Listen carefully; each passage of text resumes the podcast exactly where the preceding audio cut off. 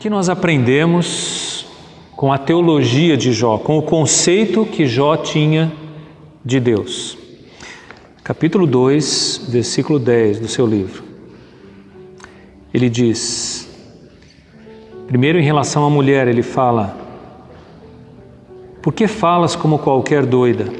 Temos recebido o bem de Deus e não receberíamos também o mal? Em tudo isto, não pecou Jó com seus lábios.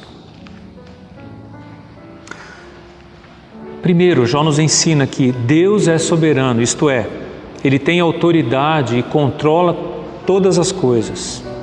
Segundo, ele age como quer. E eu confio nele, Jó diz. Certamente Deus deve ter as suas razões. Paulo ilustra muito bem esse conceito de Deus.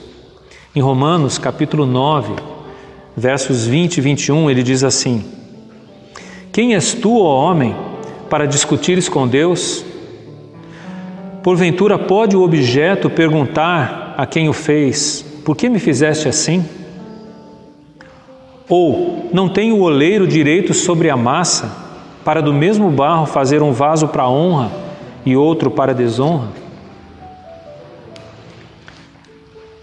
Esse conceito de, de Deus vai nos fazer rever a nossa própria vida. Portanto, Jó nos ensina três coisas, três lições muito importantes aqui, para reagirmos diante do que está acontecendo. Ele teve a sua própria pandemia, tudo se desestruturou ao redor de Jó.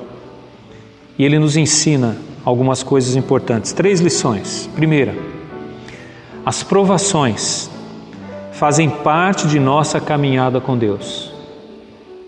Temos recebido o bem de Deus, Jó diz, e não receberíamos também o mal. Segundo, aqueles que nos amam, no caso de Jó, a esposa, podem dar conselhos errados. Hoje também. Mas Deus, não. Deus não erra. E terceiro, prepare-se para receber de Deus bênçãos e adversidades. O que nós concluímos é que tudo que vem das mãos de Deus tem propósitos preciosos. Pois Deus é bom e não permitirá que o mal, sem propósitos, se instale na nossa vida. Como Jó, diante das nossas dificuldades hoje, temos que escolher qual o conceito de Deus vamos adotar para a nossa vida. Ou veremos Deus como soberano, sábio e amoroso, ou vamos reduzi-lo a alguém que está a serviço do nosso bem-estar. Quem é o teu Deus? Qual o conceito que você tem de Deus? Como você vê a Deus diante de tudo isso que está nos acontecendo?